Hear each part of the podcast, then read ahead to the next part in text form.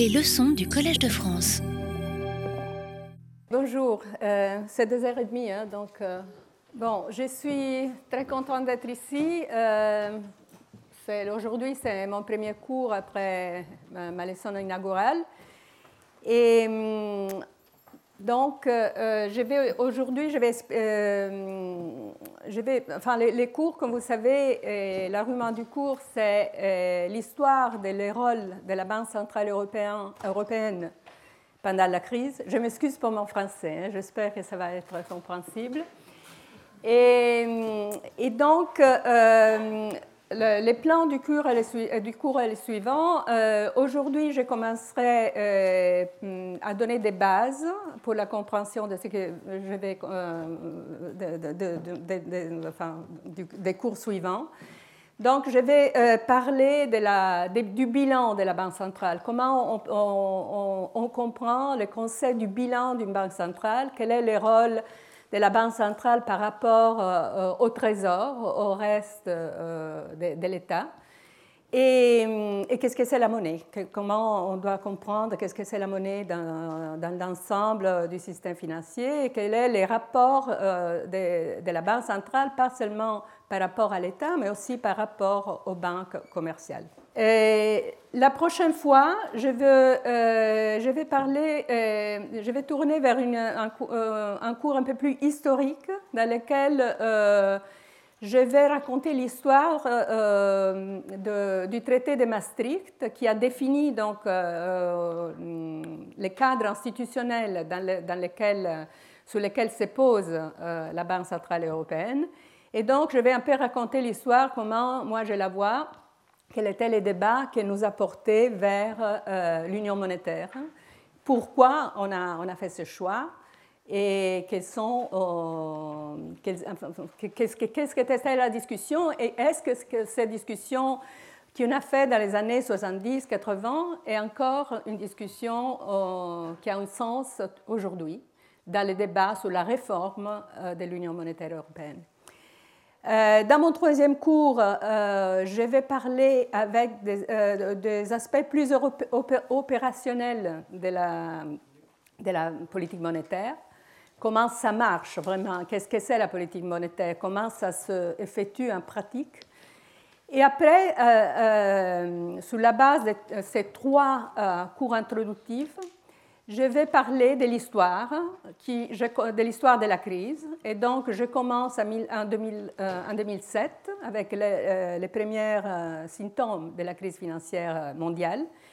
Et je vais parler de comment la, Banque centrale européenne a fait face à, un problème qui n'était pas seulement un problème de politique monétaire, mais un problème plus vaste de garantir la stabilité financière dans la zone euh, européenne. Donc ça, ça va être deux cours, donc la, la quatrième et la cinquième leçon. Et dans la session 6, euh, je vais parler des choses de la politique monétaire plus récemment, ce qu'on appelle la supplément quantitatif, le quantitative easing. Et dans la leçon 7, je vais parler euh, du rôle de la BCE plus récent, à partir de 2014, comme, comme comme euh, superviseur des banques commerciales. Et, donc peut-être là, euh, il y aura euh, quelqu'un qui est un expert dans ces sujets qui va m'aider pour, pour, pour ouvrir cette discussion qui est un peu plus difficile à faire parce que c'est vraiment, l'histoire est très très récente. On a simplement 3-4 ans de données pour pouvoir donner, pour pouvoir, donner un cadre. C'est encore un, thème très ouvert, en fait. Et donc, à la fin, la, huitième leçon, ce sera un bilan dans lequel, euh, sur la base de cette discussion, on pourrait discuter quelles sont les, propositions de réforme euh, de l'EMU, de l'Union monétaire européenne, euh, la proposition française, les critiques à la proposition française, quelle est la discussion qui est, sous, sous, la, enfin, sous le, sous la table de nos politiciens aujourd'hui et comment les citoyens doivent participer euh, de façon informée à cette discussion. Donc voilà, ça c'est, le but de, mon. Donc si mon français est complètement euh, incompréhensible, je vais parler italien. Ok. OK.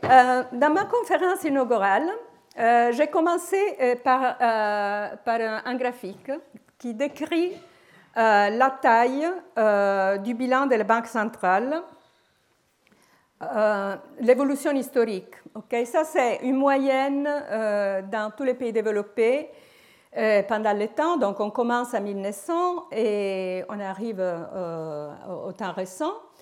Et comme, vous voulez, comme, vous voulez, comme, vous, comme, on peut voir dans cette graphique, les bilans, que donc est exprimé comme les ratios entre les actifs du bilan de la Banque centrale et les PIB, augmentent pendant les guerres, donc vous voyez ce pic-là, c'est pendant la Deuxième Guerre mondiale, un petit peu aussi pendant la Première Guerre mondiale, et après pendant la dernière crise financière. Donc, euh, évidemment, ce graphique ne, ne, dit pas pourquoi les bilans augmentent, mais euh, donne déjà l'intuition que pendant des crises financières, comme pendant la guerre, il y a euh, des actions spéciales de la Banque centrale. Et ces actions spéciales ont comme effet les bilans augmentent. Et euh, donc, il y a immédiatement des questions qu'on peut se poser.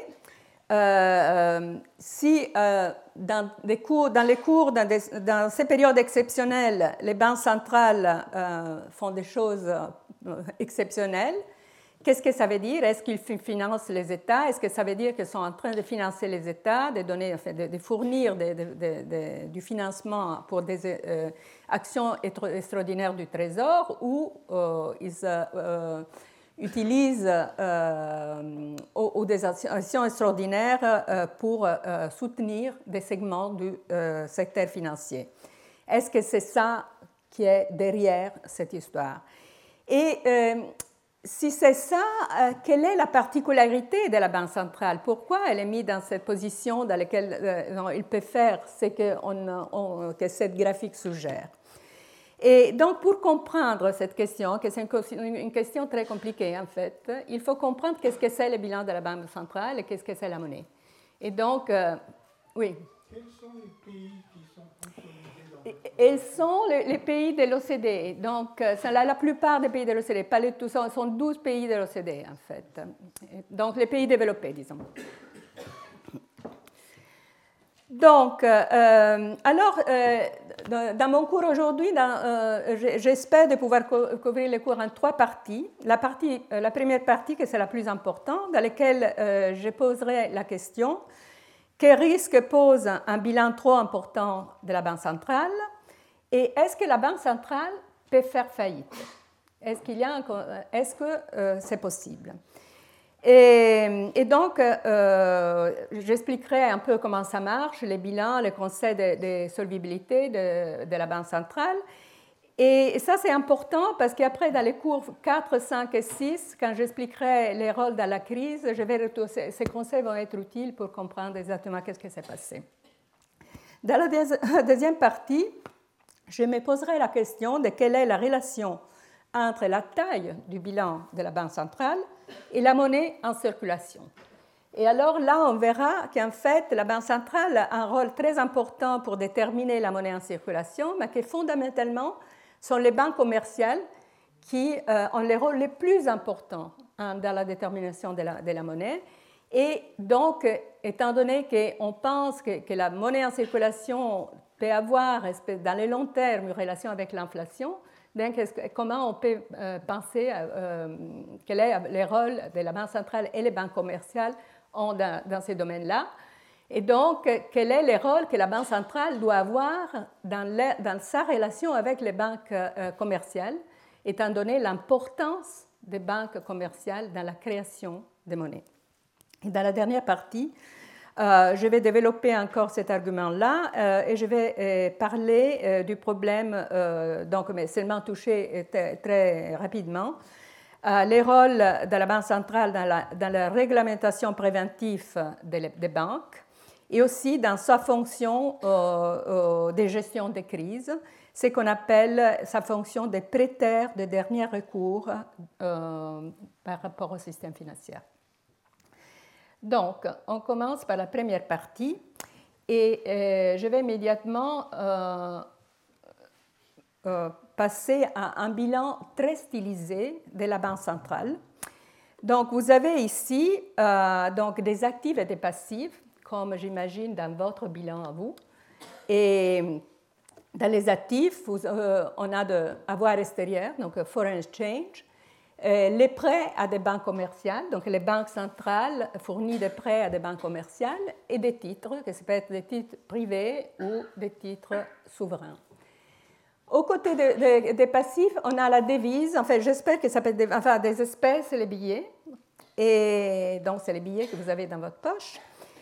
Et aussi, euh, la, mais la plus grande partie dans, les passifs sont les dépôts des banques commerciales, sont les dépôts que euh, les banques commerciales ont auprès des banques centrales. Ça s'appelle les réserves. Donc ça, ce n'est pas quelque chose qui est en circulation, parce que c'est seulement les banques qui peuvent déposer à la Banque centrale, ce n'est pas moi ou vous qui pouvez le faire autant qu'individu. C'est simplement euh, euh, donc, les, banques. Et après, il y a aussi bon, des, dépôts du gouvernement et, les capitales, la valeur nette. Donc ici, euh, la devise, en fait, le cash, euh, le currency, on dit en anglais, et, les dépôts, euh, et les dépôts, l'ensemble des dépôts, ça s'appelle la base monétaire.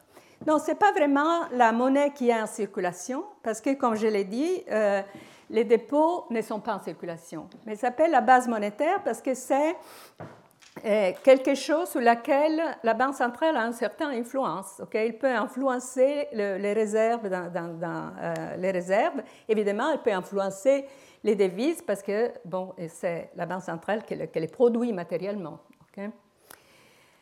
Donc, euh, la monnaie des banques centrales s'appelle base monétaire et euh, c'est un passif dans, les bilans de la Banque centrale et a ces deux composantes la devise.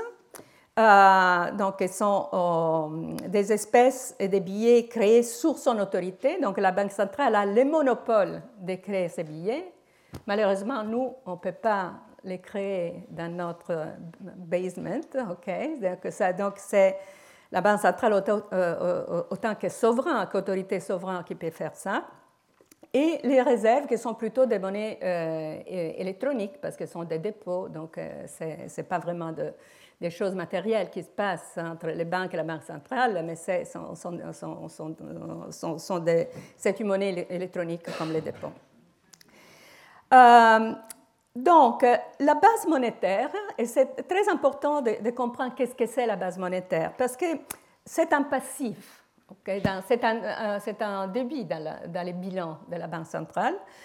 Euh, et sont donc des crédits pour quelqu'un d'autre, sont des crédits pour, du public. Donc, si vous avez un billet dans votre poche, vous êtes créditaire par rapport à la Banque centrale. Et, euh, et, donc, et les banques aussi sont des créditaires quand ils ont des réserves chez la Banque centrale.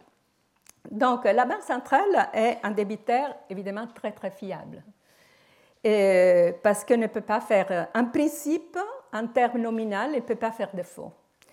Oh, parce qu'elle peut toujours honorer sa dette en émettant plus d'argent, plus de monnaie. Elle peut toujours créer plus de monnaie pour honorer sa dette. Donc ça, c'est très différent de, nous, parce que pour honorer notre dette, on ne peut pas créer plus de monnaie pour honorer notre dette, parce qu'on n'a pas la, la légitimité de créer de la monnaie. Donc la légitimité de la Banque centrale est un concept très important qui est euh, très lié à la, à, la, valeur de la monnaie. Euh, donc ça, c'est vrai naturellement en termes nominaux, parce que la valeur de la monnaie peut changer si les prix changent. Donc ça, il faut distinguer entre la valeur nominaux, disons la monnaie M, ça c'est donc euh, c'est 100, 100 euros, mais combien de euh, biens et services on peut, euh, on peut acheter avec 100 euros, ça, ça dépend du niveau des prix. Et donc, ça, c'est le conseil de la valeur réelle de la monnaie. Donc, en termes nominaux, donc, elle ne peut pas faire de fautes, mais en termes réels, euh, donc, il se produit une situation dans laquelle la valeur de la monnaie est zéro, si, les prix sont, très élevés. Donc, de nos jours, nous sommes dans un système de monnaie fiduciaire, s'appelle fiat money. où l'expansion de la, de, la, base monétaire est contrainte uniquement par des règles que les banques centrales se sont engagées à respecter. Par exemple, la stabilité des prix. Donc, beaucoup de banques centrales à nos jours sont euh, des banques qui euh, suivent euh, les inflation targeting. Donc, ils ont un objectif en, en termes d'inflation. Donc, la banque centrale peut faire ce qu'il veut du moment qu'elle respecte son objectif d'inflation. En principe, s'il ne respecte pas, les trésors, le Parlement, ça dépend de la, configuration constitutionnelle, peut dire au gouverneur, vous, vous allez euh, partir de votre, de votre fonction parce que vous n'avez pas respecté l'objectif auquel vous vous êtes engagé. Mais donc, à part le respect de cet objectif, que donc en Europe, c'est euh, un, objectif de stabilité des prix, mais aux États-Unis, par exemple, c'est un, objectif en termes d'inflation, mais aussi de chômage, du taux de chômage. Mais à part pour le respect de cet objectif, les banques centrales peuvent émettre toute la monnaie qu'ils veulent. il n'y a pas de limite. Quand il y avait, par exemple, quand la monnaie était liée à, l'or, donc le gold standard, donc évidemment, il y avait une limite parce que la monnaie dans les poches des citoyens devait être convertible avec l'or ou avec l'argent, avec un métal, quelque chose de, tangible. Aujourd'hui, il n'y a plus de ces limites. Ça s'appelle la, la monnaie fiduciaire. Donc, cette capacité de créer la monnaie, euh, donne aux banques centrales un, énorme pouvoir, parce qu'en créant la monnaie, les banques centrales peuvent fournir euh, des prêts aux banques insolvables, par exemple, ou ils peuvent fournir des prêts à des souverains insolvables. Et c'est pour ça, en fait, que en fait, c'est exactement ce qui se passe. Donc, euh, pendant les guerres, et si, en fait, j'avais eu les, graphiques aussi pendant les guerres napoléoniques, vous verrez que aussi les bilans de la Banque centrale augmentaient énormément. Pourquoi Napoléon avait besoin d'imprimer de, euh, de la monnaie pour financer les guerres? Donc une crise financière, c'est quelque chose de très similaire. C'est très similaire. Donc c'est très important de comprendre comment ça marche, mais aussi les risques qu'il comporte. ok? Alors, euh, revenons euh, à la monnaie des banques centrales euh, ici, et donc parlons un moment de réserve. Hein. Je vais un peu plus dans les détails. Donc, les réserves, comme je dit, c'est une forme de monnaie électronique. C'est échangeable un à un, one to one, avec la devise, avec les espèces, avec cash et billets. Euh, ne peuvent être détenus qu'à par des banques reconnues par la Banque centrale. Donc la Banque centrale euh, décide que ce sont les banques qui ont les droits de, se relationner avec elles. Euh, ne peuvent être émises que par la Banque centrale. Donc la Banque centrale peut aussi décider les taux d'intérêt à payer sur ses réserves. Il y a des banques centrales, surtout avant la crise, qui ne payaient pas d'intérêt sur les réserves. Aujourd'hui, la plupart des banques centrales payent un intérêt sur les réserves que les banques commerciales ont sur la banque, euh, dans les banques. donc, ça, c'est une utile de politique euh, monétaire. Euh, donc, un agent privé non bancaire, comme nous, on ne peut pas retirer un dépôt bancaire sous la forme de réserves, mais il peut les retirer du système bancaire des banques commerciales en forme de devises. Et évidemment, les réserves, ils sont sans risque de défaut en valeur nominale parce que, comme je dis, les banques centrales ne peuvent pas faire défaut. Donc, euh, une fois qu'on a, compris ça, on peut se poser la question de comment la banque, euh, comment la banque centrale crée la monnaie, comment elle est créée. Euh, alors, c'est important de comprendre que les banques centrales sont les seules capables de fournir des devises. Donc, on, a le monopole, elles ont le monopole. Et donc, lorsqu'elles fournissent euh, euh, la devise aux banques, qu'est-ce qui se passe? Donc, que le montant est déduit du compte des banques auprès de la Banque centrale. Donc, il y a un changement des réserves la Banque centrale donne du cash aux banques qui après les, donne aux clients. Et quand ça, dans cette opération, qu'est-ce qui se passe? Que donc la, compte de réserve est changé des conséquences.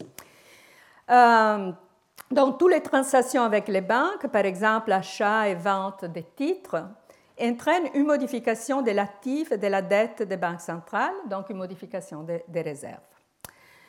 Euh, de nos jours, la Banque centrale euh, crée la monnaie euh, en changeant les réserves. Elle peut aussi en imprimant les papiers, donc, mais ce n'est pas vraiment comme ça qu'on crée de la monnaie, c'est surtout à travers les, à travers les réserves qu'on crée base, base monétaire. Évidemment aussi, les devises, ils croient dans le temps parce que les, les, euh, les PIB croient dans le temps, donc aussi euh, cash and, coins, euh, les, devises croient aussi, mais la, dynamique des, réserves est, plus importante. donc, la Banque centrale émet des réserves aux banques en échange de l'achat des titres. Donc, ça s'appelle opération de open market je ne sais pas comment on dit en français, donc, mais bon, c'est l'achat et la vente de titres par rapport hein? Opération de marché, OK.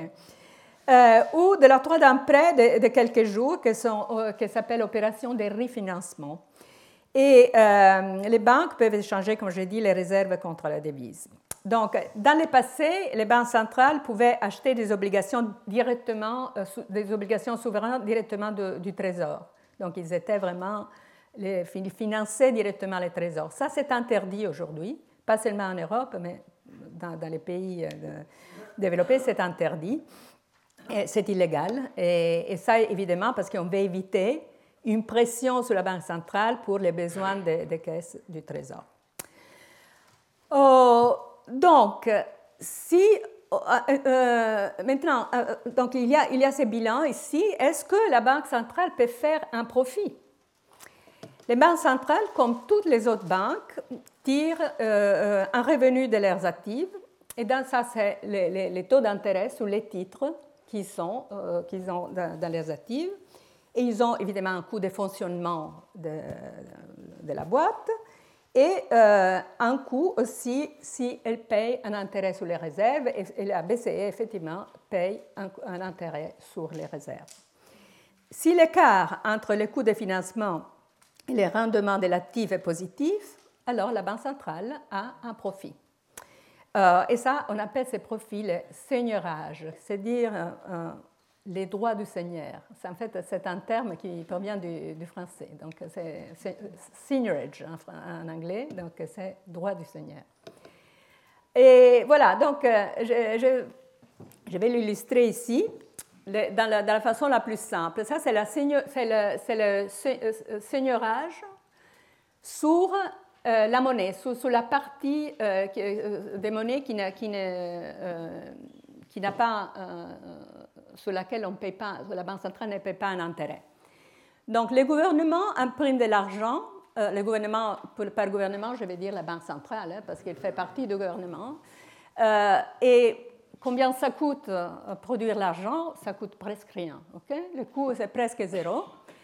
Et avec euh, euh, ces coûts, enfin, ça achète, pas les marchandises, je pense qu'on dit les biens et services, hein, les biens et services, au niveau, à, un niveau du prix donné, donc à un certain prix. Les revenus du gouvernement sont qu'on appelle S comme seigneurage, c'est le changement de la base monétaire, euh, enfin, that's monetary base, mais c'est la base monétaire divisée par, les niveaux de prix. Ça, c'est la définition, de, euh, euh, la définition plus simple de seigneurage sous, sous l'émission de monnaie. Il y a aussi une autre définition, que c'est la, définition de, la taxe sur l'inflation. La taxe sur l'inflation, c'est inflation tax. Sur les détenteurs de monnaie, euh, on, peut penser à l'inflation, ici c'est paille avec le, comme le, grec, le, pi, le pi grec. Euh, c'est, un impôt. On peut penser à l'inflation comme un impôt. Un impôt sur quoi? Sur la base monétaire. si vous avez de l'argent dans votre poche, cet argent va valoir moins si l'inflation monte. Donc, vous, pouvez penser à l'inflation comme une taxe. Donc, en fait, la définition de inflation tax, c'est l'inflation multipliée par la base imponible, que donc c'est la base monétaire divisée par, les prix. Maintenant, euh, euh, étant donné que euh, les taux de croissance de la base monétaire divisé par les prix, c'est aussi égal le taux de croissance de la, de la, base monétaire multiplié par la base monétaire divisée par les prix. Et si on pense qu'à long terme, mais ce n'est pas forcément le cas, mais les économistes, surtout les économistes classiques, on a toujours, on, a, toujours postulé que, le taux de croissance à long terme de la base monétaire est égal au, taux d'inflation, alors en faisant une petite substitution ici, on peut voir que euh, la, euh, tax, la, taxe sur l'inflation, est exactement égale à seigniorage. Donc, la Banque centrale euh, fait des outils en taxant les, détenteurs de monnaie, donc whoever keeps the cash. Okay? Ça, c'est le, concept plus simple, mais on verra que les choses sont un peu plus compliquées. Donc, euh, le seigneurage euh, correspond à, la différence entre la valeur de l'argent et son coût de production et de distribution. Euh, ça, c'est une, description très stylisée, mais si vous allez regarder dans les comptes de la, de la BCE ou de la Banque de France, vous verrez qu'en en vertu des règles régissant les opérations monétaires des grandes banques centrales, le seigneurage sur les billets des banques se définit simplement comme les paiements d'intérêt reçus par les banques centrales sur le montant total de la, monnaie émise. Cela prend généralement la forme des paiements d'intérêt sur les obligations du Trésor achetées par les banques centrales et qui met plus de monnaie, euh, euh, euh, ce qui met plus de monnaie en circulation. Donc, si on, émet beaucoup de billets, un coup de monnaie, on fait plus, la Banque centrale fait plus d'argent. Euh, aussi, euh, bon, ça c'est en anglais parce que je l'ai pris du, du euh, website de la BCE, mais je pense qu'il y a une version française aussi, probablement dans la Banque de France. Euh, mais euh, c'est très clair ici. The banknotes in your pocket, uh, have you ever wondered where they come from? Où est-ce qu'ils vont? Euh, où est-ce que, de quel, enfin, quelle est la, la provenance, l'origine? So the euro banknotes are developed by the ECB, donc ils sont développés par la BCE, manufacturés donc at the printing works, que je ne sais pas où c'est. Hein, enfin, oui, oui, oui. oui et then stored in the vault at your country's central bank. Donc, ils sont, euh, donc euh, ceux qui ont les, trucs français ce soir, ils sont à la Banque de France, à l'Italie, à la partie italienne, etc. Uh, they make their way to you via your bank. Donc, euh, comment ils arrivent chez vous? À travers les banques commerciales, which pays the face value of the notes to the central bank. Donc, la, banque commerciale paye à la banque centrale. Um, to do this, your bank usually needs to borrow money from the central bank. So, donc, c'est la, banque commerciale qui prend de l'argent euh, auprès de la, banque centrale. Et, et, comment il paye avec euh, des securities, des short term, c'est des titres. Et donc, ces taux d'intérêt des titres, c'est donc revenu pour la banque centrale. Donc, la banque centrale a un énorme pouvoir parce qu'il produit quelque chose à coût zéro, mais il obtient un revenu pour ce qu'il produit. So the, the, central bank earns interest on the money, on the money lends, donc il a cet intérêt. Euh, mais qu'est-ce qu'il fait euh, avec ces, revenus? Donc, à la fin de l'année, il les redistribue au trésor. Donc, si vous voulez, le Trésor a un intérêt à dire à la Banque centrale produisez beaucoup de monnaie parce que, avec, euh, donc, à la fin de l'année, il, peut, euh, donc, il, euh, les signeurages, donc ces, revenus des signeurages, ils rentrent au Trésor, donc il revient aux taxpayers, donc c'est nous. Donc, il y a, c'est un problème de, de, redistribution, en fait. Donc, ce qui est spécial donc, dans les bilans de la Banque centrale, c'est que les passifs monétaires sont, sont, des passifs seulement nominalement, ils sont irremboursables. Le détenteur de base monétaire ne peut, à aucun moment assister pour les rachats d'un montant donné de base monétaire euh, en un somme autre que le même montant. S'il si, si, n'y a pas de taux d'intérêt sur les réserves, donc euh, euh, voilà. Et, et ça, c'est quelque chose de très important que, pour ce qui concerne les conseils de solvabilité de la Banque centrale, donc je vais revenir sur ce point. Et donc, on va immédiatement à la question suivante. Une fois qu'on a compris ça, est-ce qu'une banque centrale peut faire faillite? Donc, étant donné que la Banque centrale peut créer les moyens de rembourser sa dette, sa solvabilité doit être comprise de manière différente de celui d'une entreprise normale. En principe, il n'y a pas de limite à ce qu'une banque centrale peut emprunter. Euh, euh, une banque centrale, en fait, peut avoir un capital négatif et, peut avoir un capital négatif sans être insolvable. En fait, dans l'histoire, il y a beaucoup d'exemples de banques centrales qui ont, fonctionné avec un capital négatif. Euh, mais par conséquent, si on veut se poser la question euh, de euh, quelle est la mesure de santé financière d'une banque centrale, il faut raisonner de façon un peu différente que euh, dans, la situation, dans le cas d'une entreprise comme une banque commerciale. Donc, les conseils habituels des bilans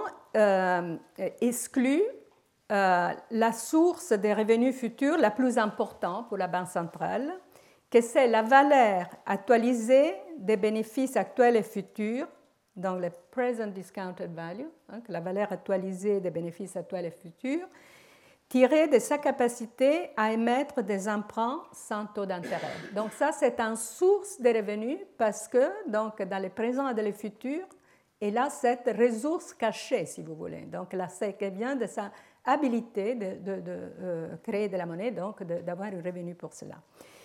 Et, donc la solvabilité, donc ce qu'on appelle la contrainte budgétaire intertemporelle, exige que la valeur actualisée du seigneurage actuel et futur dépasse la valeur actualisée des futurs coûts liés au fonctionnement de la Banque centrale et au futur paiement net au trésor du, seigneurage d'un montant supérieur à la valeur négative de la valeur nette financière conventionnelle. Donc, en fait, euh, on a euh, on a cette, euh, cette ressource en plus, en plus, que sont cette, euh, cette revenu euh, futur qui dépend de la demande des monnaies du public. Et donc, tout ça dépendra aussi de l'évolution du PIB.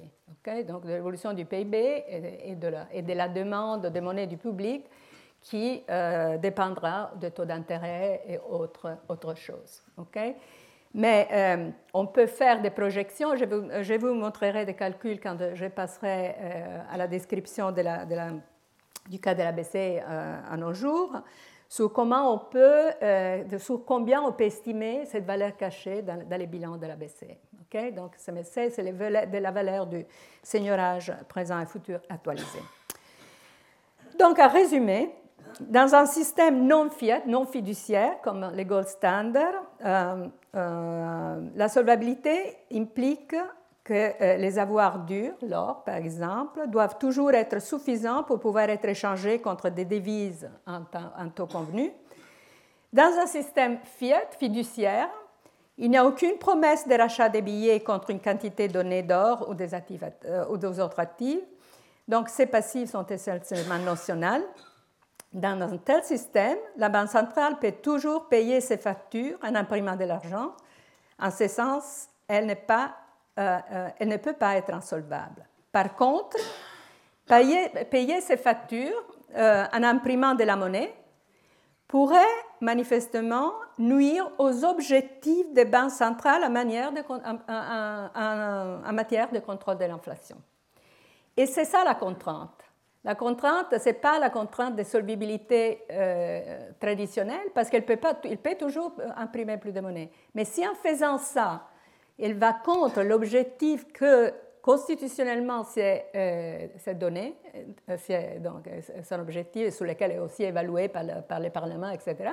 Alors donc c'est ça vraiment le concept effectif de solvabilité.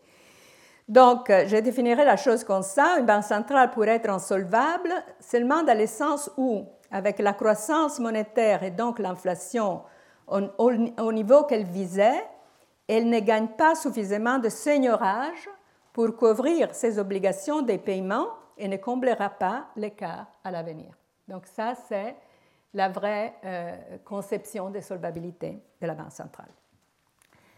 Donc, euh, rappelons-nous euh, l'idée du euh, inflation tax et seigneurage. Donc, c'est cette égalité que j'avais décrite avant. Donc, qu'est-ce qui se passe maintenant Une inflation plus élevée, si, donc je vais augmenter les seigneurages et ça, ça pose, ça génère plus d'inflation. donc, au début, moi, je gagnerais parce que ça, ça augmente, donc le seigneurage augmente, et donc je peux couvrir mes pertes. Mais si en augmentant l'inflation, à un certain moment, la base monétaire diminue parce que le niveau de prix s'est augmenté, donc la base imposable diminue, donc cette augmentation de l'inflation, ça devient inutile. Parce qu'il y a un moment dans lequel il y aura un, certain, pour, un certain mm, morceau, pour un certain, euh, whatever. Euh, donc, euh, il y aura au début, donc, j'augmente l'inflation, le seigneurage augmente, mais à un certain moment, si l'inflation augmente tellement que la base imposable diminue, ça devient self-defeating. ok? Donc, le seigneurage, dans ce moment, ça va aller vers, vers, de vers zéro. Donc, euh, euh, dans ces cas-là, c'est un cas dans lequel l'inflation est tellement, tellement élevée. Donc, on parle dans ces cas-là des cas vraiment limites qu'on n'a jamais vus dans l'après-guerre dans, nos, dans nos pays. Mais c'est euh, des cas qu'on a vus dans l'histoire, par exemple en Allemagne pendant la, la République de Weimar, dans lesquels, ça c'est un cas d'hyperinflation, dans lequel le gouvernement allemand pour euh, financer ses besoins, imprimer de la monnaie. Le seigneurage a augmenté pour, sur un certain, euh, euh, certain niveau d'augmentation de, de, la monnaie, mais à un certain, à un certain moment, la chose a échappé parce que l'inflation a apporté la valeur de la monnaie vers zéro. Donc, quand la valeur de la monnaie est zéro, personne ne veut détenir de la monnaie, donc on, on, on revient au, barter, OK? Dans les cas, hein? Troc. Hein? Ah, au troc. On revient au troc. Et voilà, et donc, et, ça, c'est euh, la situation dans laquelle euh, donc, euh, on, peut, jouer avec des montants de, papier, mais c'est que du papier, ça n'a aucune valeur. Mais ça, c'est vraiment une, situation de crise fiscale plus que monétaire. C'est une, une, situation dans laquelle l'État n'a pas la base imposable pour financer ses besoins et donc recourt à la chose de dernière instance, que donc c'est euh, imprimer de la monnaie. Donc c'est un cas limite qu'il faut comprendre, mais ce n'est pas un cas euh, qui est très réalistique à nos jours. En fait, dans nos jours, le problème est exactement le contraire, l'inflation est trop faible. Et la Banque centrale européenne cherche de, la faire monter et l'inflation ne monte pas. ok? Donc, euh, il faudra comprendre pourquoi, qu'est-ce que c'est dans cette histoire qui, qui, qui, qui euh, donc, aujourd'hui, quelle est l'actualité de cette histoire? OK, mais donc, quels sont, euh, donc il y a deux sources, si vous voulez, de, de creditworthiness pour la Banque centrale. Donc, pour maintenir sa solvabilité, la Banque centrale a deux moyens de le faire. Euh, la première, donc, c'est euh, euh, sa capacité à mettre des engagements monétaires ayant cours légal, donc diluer la valeur de l'argent aux dépenses des détenteurs d'argent. Ça, c'est le seigneurage. La deuxième manière, c'est de dire non, je ne vais pas faire ça, parce que ça, ça, va contre mon objectif en termes de stabilité des prix. Donc, la, deuxième façon de le faire, euh, s'il y a un problème de creditworthiness pour la Banque centrale, c'est euh, de s'appuyer sur les pouvoirs euh, des, collections d'impôts de son propriétaire. Et qui est son propriétaire? C'est l'État. Donc, il peut demander au gouvernement de, de, la récapitaliser. Donc, le gouvernement peut lui donner les fonds pour récapitaliser la Banque centrale. Et comment va faire ça le gouvernement? En taxant les citoyens. Donc, c'est les taxpayers, donc c'est les contribuables, contribuables, les contribuables euh, actuels et futurs qui vont financer la récapitalisation des banques centrales. Donc, euh, ça, ça euh, donc les, principes fondamentaux de cette discussion est de dire que c'est notionnellement, il n'y a pas de limites sur, la, sur la solvabilité de la banque centrale, mais en fait, il y en a, parce qu'il y a la limite de la stabilité des prix. Et donc, à la fin, euh, des fiscal capacity, les, soutiens, les soutiens fiscaux de la Banque centrale, c'est fondamentalement le trésor et c'est encore une fois donc la, capacité des contribuables, contribuables de, payer les impôts qui va soutenir ces bilans que vous avez vus dans, la première, dans les premières euh, graphiques. Donc, euh, et le soutien fiscal donc, est limité parce que donc, les moments dans lesquels les, citoyens ne peuvent pas euh, euh, payer les impôts, ok, donc il y a seulement la, possibilité de, de seigneurage dans la limite d'hyperinflation. Donc tout ça pour dire que quand un bilan de la Banque centrale augmente, comme on a vu, il faut quand même se poser la question de quel est le risque pour nous tous de ce qu'il est en train de faire. Et maintenant, donc, il y a, euh, c'est un problème compliqué. Il y a les Allemands qui pensent que c'est un risque impossible, euh, qu'on va tous euh, retourner dans la situation de Weimar ici. Et il y a les Italiens et les Français qui sont un peu plus relax.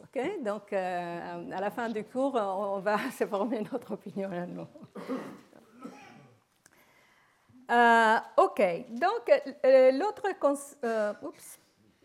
Oui, l'autre conseil maintenant donc, qui, dérive de ça, c'est quelle est la relation entre euh, politique fiscale et politique monétaire. Donc, parce que bon, on a parlé de la relation entre la Banque centrale et les trésors, donc euh, c'est la, question qui suit, ben, quelle est la relation entre politique fiscale et, monétaire. Alors ici, euh, j'ai une petite expression qui décrit la contrainte budgétaire pour l'État. Qu'est-ce que c'est la contrainte budgétaire? Donc, on a parlé de, la solvabilité de la Banque centrale. Donc, il y a cette, euh, aussi, euh, ok, j'ai décrit ça. C'est pour l'État quelle, euh, quelle, est la contrainte budgétaire. Alors, l'État donc, aura la, dette, on appelle B, divisé par le niveau des prix, c'est le niveau de la dette réelle, qui, qui doit être égal aux valeurs actualisées nettes du surplus primaire futur. le surplus primaire, c'est le surplus du, du, euh, euh, gouvernement, du trésor, et euh, sans considérer les intérêts qu'on paye sur la dette. Donc ça, c'est les conseils de, de surplus primaire ou déficit primaire. Donc si dans le futur, on a la capacité de générer un surplus. Donc, qu'est-ce que c'est un surplus? C'est une situation dans laquelle les impôts que je reçois de mes citoyens sont supérieurs aux, dépenses. Donc, dans les futures valeurs futures actualisées, si ça, euh, euh, donc ça c'est la limite. Donc ça doit être pour, pour avoir une, la solvibilité, cette valeur actuelle nette de surplus primaire futur doit être égale à la dette réel. Ça, c'est la contrainte budgétaire intertemporelle du gouvernement. Alors, dans cette petite euh, expression, on peut euh, considérer deux cas qui donnent une idée de la relation entre la politique fiscale et la politique monétaire.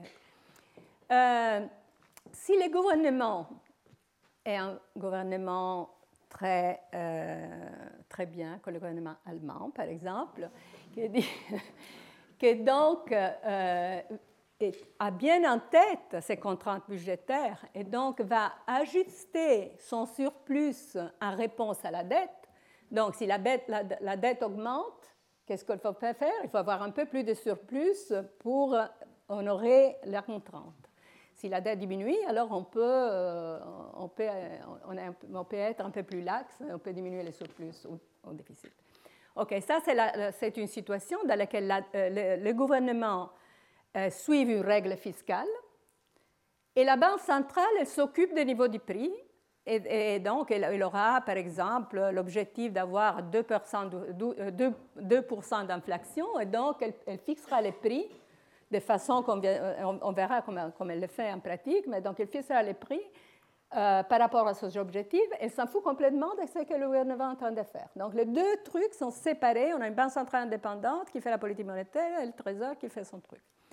Mais il y a aussi un deuxième cas dans lequel le gouvernement établit le surplus ou le déficit plutôt qu'il veut établir parce qu'il a des besoins de financer les pensions, la guerre, euh, sauver les banques, euh, n'importe quoi. Et donc, il détermine de façon exogène, par rapport à ses besoins, les déficits ou les surplus. Et donc, qu'est-ce qui doit s'ajouter pour garantir la contrainte intertemporelle? Donc, quand, on ajoute les surplus, évidemment, la dette s'ajuste euh, de façon immédiate parce que dans les surplus, c'est un, un, flow, donc la dette est la somme des surplus ou des déficits, donc c'est un stock. Donc, la seule chose qui peut s'ajouter, c'est le niveau du prix. Donc, si c'est le gouvernement qui, euh, est dominant dans ce jeu entre les deux, la Banque centrale et le gouvernement, c'est les prix qui s'ajustent à une action fiscale. Donc, l'inflation ne dépend pas seulement de la Banque centrale, de l'action de la Banque centrale, mais ça dépend aussi de l'action du gouvernement. C'est pour ça que... Euh, euh, donc, donc, on va voir que donc, les prix doivent s'ajouter, donc les seigneurages augmentent, les seigneurages viennent distribuer au trésor, et donc ça, c'est revenu pour les trésors, et, donc la contrainte budgétaire est honorée euh, de cette façon-ci. Donc, euh, évidemment, ça, ce n'est pas une bonne situation, parce que c'est une situation dans laquelle l'inflation peut augmenter euh, sans contrôle. Et, c'est pour ça que, pour éviter ce genre de situation, qu'on a décidé que les banques centrales doivent être indépendants et doivent, euh, pouvoir dire non au trésor. Mais évidemment, ça, c'est une situation très stylisée. Hein. Mais et la Banque centrale européenne, en Europe, on a une des banques centrales les plus indépendantes dans le, monde euh, entier.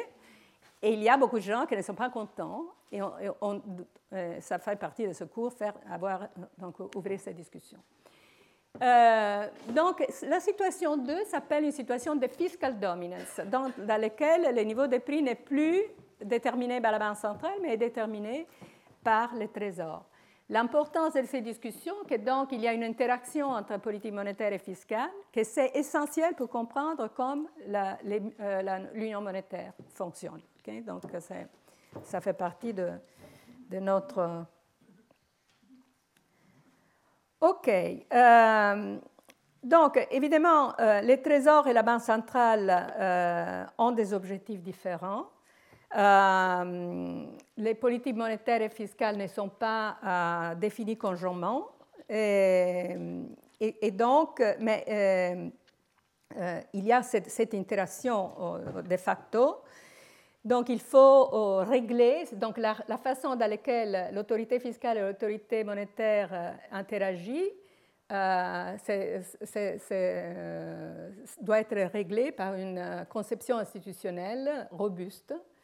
Et bon, dans la construction de l'euro, ce qui est sorti du traité de Maastricht, on verra la, la semaine prochaine, c'est une conception très particulière qui euh, est très extrême parce que donc euh, euh, dans ces concessions, on a une banque centrale très indépendante et on a des règles fiscales qui sont les règles de, de Stability Growth Pact qui donc en principe interdit au gouvernement de, s'endetter trop ou, de faire trop de déficits, mais comme vous savez, tout le monde s'en fout. Donc tout ça aussi, c'est un peu à discuter. OK. Euh,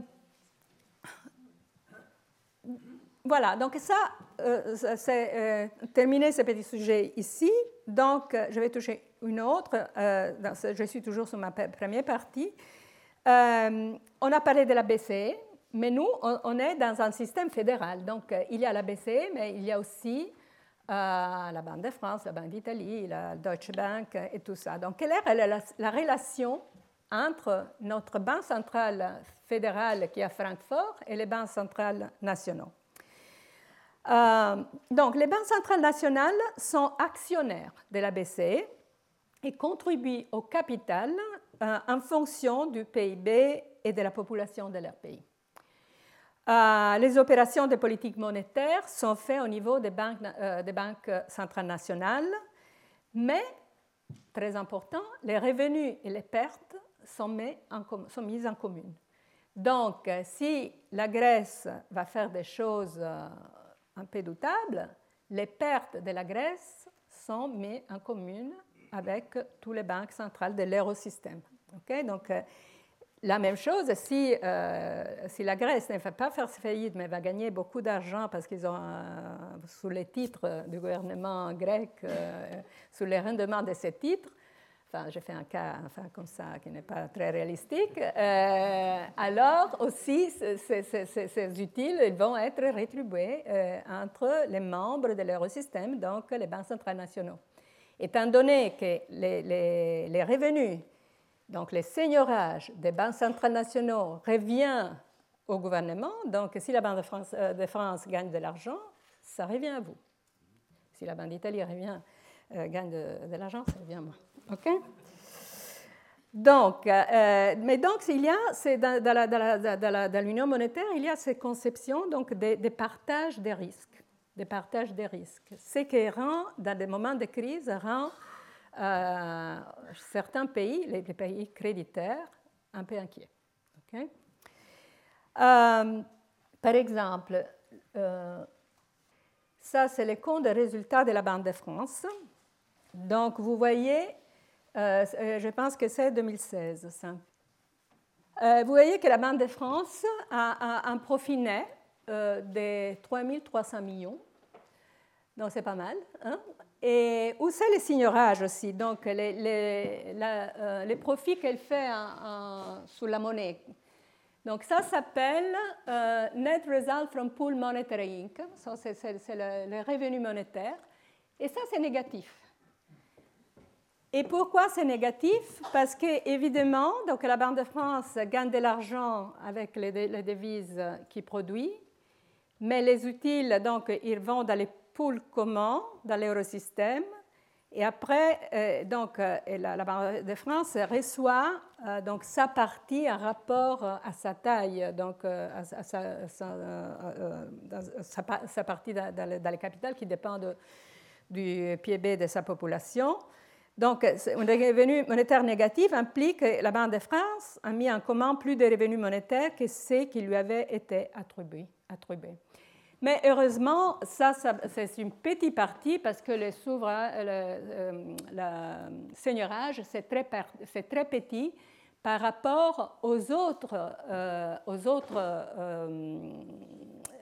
autres chiffres par exemple, euh, les intérêts sur, euh, sur, des titres, euh, sur des titres en euros, qui sont des titres soit privés ou publics, ils sont énormes. Pourquoi sont énormes? Parce que la taille maintenant du bilan de la Banque centrale est très élevée. Donc, vous voyez que c'est vrai, la taille du bilan de la Banque centrale est très élevée, mais il y a aussi des revenus que les banques font parce qu'ils ont pris des risques sur la partie des actifs ils gagnent donc un prime au risque, un certain taux d'intérêt sur ces, risques qu'ils ont pris, sur ces titres qu'ils ont achetés. Et donc, ça, bon, ça revient aussi euh, à des revenus. Évidemment, euh, il y a aussi les risques, donc il y a la, possibilité dans lesquelles euh, les choses vont mal se tourner, et donc l'Italie fait faillite et tout ça. Donc, ça, comportera aussi une perte pour, la Banque de France. Donc, maintenant, euh, quelle est la relation entre la Banque de France et la BCE euh, Donc, si la BCE réalise des bénéfices, alors un certain montant qui est déterminé par le Conseil des gouverneurs est versé au fonds de réserve générale. Les restes est transféré aux banques centrales nationales en fonction donc, de la clé du capital, donc du PIB et de la population. Si la BCE subit une perte, elle sera euh, d'abord imputée au Fonds de réserve générale et si le Conseil des gouverneurs euh, en convient, au revenu monétaire proportionnellement à la clé de répartition du capital. Donc ici, vous voyez les, profits de la BCE. Aussi, la BCE fait des profits, mais évidemment, c'est beaucoup plus petit des profits de la Banque de France. Regardez, la Banque de France, c'est des milliards, et ici, c'est euh, beaucoup plus petit, c'est des millions. Et évidemment, parce que quand on pense à l'ensemble des banques, à, l'euro, on doit penser à l'ensemble des banques centrales, donc à l'eurosystème, et pas à la BCE, parce que les opérations des politiques monétaires, qui sont donc euh, les opérations sur lesquelles euh, les banques centrales gagnent de l'argent, sont faites au niveau national. Mais les pertes et les, revenus sont après, après euh, donc, on est dans une, dans une fédération dans laquelle on partage, dans une certaine mesure, des risques. Ces risques-là, hein, on ne partage pas autres risques, mais on, les partage. OK, donc ça, c'est les profits de la BCE, ça, c'est les profits des banques centrales, ça 2016-2007. Ce n'est pas un rapport au PIB, hein, donc, euh, donc euh, la France et l'Italie, ils font beaucoup de profits parce qu'elles sont grands, mais elles font en fait plus de profits que l'Allemagne. Évidemment, pourquoi? Parce que les titres euh, français et, italiens ont un taux d'intérêt plus élevé parce qu'ils sont plus risqués que les titres allemands. OK, euh, donc, euh, avant la crise, les bilans des banques centrales étaient petits et donc il y avait, un peu il y avait des petites réserves. Du côté des actifs, on avait des actifs non risqués, donc les, les bouts des banques centrales, ce n'est pas de faire de l'argent en prenant du risque, hein, parce que donc les bouts des banques centrales, c'est de faire de la politique monétaire et de, garantir la stabilité des prix. Euh, donc, qu'est-ce qu'ils faisaient euh, euh, avant la crise Ils achetaient des titres privés et uniquement des obligations d'État à court terme, correspondant approximativement au montant des réserves en circulation et la politique monétaire était faite en fixant les taux d'intérêt à court terme. Les bilans reflétaient simplement la demande de réserves de la part des banques. Et la politique monétaire et fiscale était indépendante, donc selon les, premiers cas de deux des exemples stylisés que je vous fais. Et les seigneurages étaient sans important pour le gouvernement parce qu'il était petit par rapport au bilan du Trésor, dans une situation d'inflation très bas comme on a eu dans, les derniers 20 ans. Aujourd'hui, qu'est-ce qui s'est passé? Que le bilan est beaucoup plus grand, euh, euh, les, réserves euh, sont beaucoup plus élevées, mais les réserves ne sont pas forcément inflationnistes parce qu'on paye un taux d'intérêt sur, les réserves. Ça, c'est un truc un peu plus compliqué à expliquer que je vais expliquer la prochaine fois. Pas la prochaine fois, dans deux fois, quand, je, parlerai des risques précis de la, Banque centrale. Donc, les actifs sont plus risqués et il existe donc un plus grand risque de pertes potentielles euh, et donc un, risque plus grand, plus important des possibilités de capital négatif et, donc des possibilités que la Banque centrale va demander d'être recapitalisée euh, à l'État euh, de l'État. Euh, qu'est-ce qui donc, dans les cas dans lesquels pourrait se, euh, euh, matérialiser la situation de capital négatif, donc la banque centrale peut vendre des titres, donc il a beaucoup de titres à vendre, donc, donc ça, pas de problème. Il peut augmenter des réserves. Les problèmes, c'est la possibilité que l'inflation augmente. Mais on a vu que, dans les dernières années, les réserves sont augmentées beaucoup, mais l'inflation n'est pas augmentée. Et donc, on, on doit comprendre ça. Et, la troisième euh, donc, chose qu'elle peut faire, donc, euh, si l'inflation n'augmente pas en augmentant les réserves, c'est demander au Trésor d'être recapitalisé. Donc ça, c'est le vrai risque aujourd'hui, c'est cette troisième possibilité, parce que euh, demander, si la Banque centrale demande au Trésor d'être recapitalisé, il y a alors là la possibilité d'une perte d'indépendance de la Banque centrale parce que donc elle sera euh, dans une situation de possible domination budgétaire. Donc, euh, euh, qui correspond à mon cas, au deuxième cas, dans, dans, mon petit schéma d'interaction entre politique monétaire et politique fiscale. Donc, en fait, des banques centrales avec des capitales négatifs qui sont dans la situation de devoir demander plus de capital à leur gouvernement sont des banques centrales qui perdent de crédibilité et donc qui perdent euh, donc l'assurance de pouvoir faire de pouvoir conduire leur politique de façon indépendante par rapport au Trésor. Et donc ça, c'est vraiment l'aspect euh, sur lequel il faut réfléchir quand on réfléchit euh, à, les dernières années et donc au gonflement du bilan de, nos banques centrales. Donc, pour ce qui concerne ces premières euh, parties, euh, j'ai quelques points à apporter. La première, c'est que pendant les crises, le bilan de la Banque centrale s'est gonflé. L'expansion est problématique si elle génère de l'inflation ou si elle implique une relation avec les trésors qui peut compromettre l'indépendance. Ce sont des situations limites peu susceptibles de se matérialiser si les institutions fiscales et monétaires sont saines et donc s'y poursuivent des objectifs euh, raisonnables. Mais évidemment, dans des situations de grand stress, si par exemple euh, on devait faire face à une autre crise financière euh, dans les prochaines années, donc ces situations peuvent être effectivement mis, testées. Donc ces situations pourraient se matérialiser. Euh, mais en général, au niveau du bilan qu'on a aujourd'hui, je ne pense pas que la situation est problématique, donc on va, on va voir ça euh, avec beaucoup plus d'exemples. Retrouvez tous les contenus du Collège de France sur www.colège-2-france.fr.